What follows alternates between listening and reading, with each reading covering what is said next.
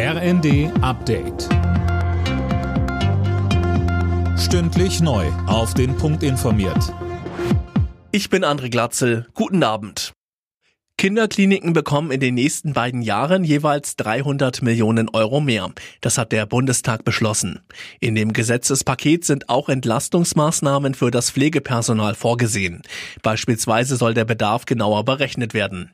Weiter sagte Bundesgesundheitsminister Lauterbach. Derzeit werden viele medizinisch nicht unbedingt notwendige Leistungen stationär gemacht, weil man damit Gewinne erwirtschaften kann.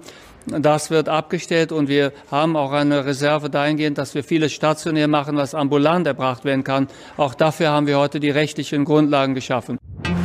Abschiebungen in den Iran werden vorerst ausgesetzt. Darauf haben sich die Innenminister von Bund und Ländern bei ihrer Konferenz in München verständigt.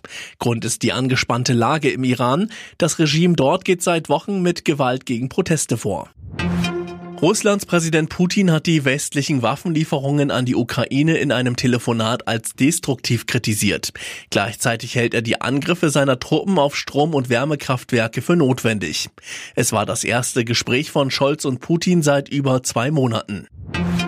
Die deutschen Fußballer kommen nach dem frühen WM aus am Abend wieder aus Katar zurück. Gegen 19 Uhr soll die Lufthansa-Maschine in Frankfurt landen.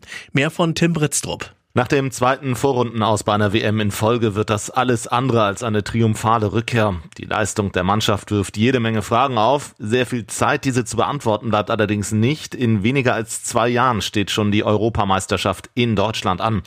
Wer vom aktuellen Kader dann noch dabei ist, ist unklar. Bislang hat noch kein Spieler seinen Rücktritt erklärt. Müller und Gündogan haben allerdings Andeutungen gemacht.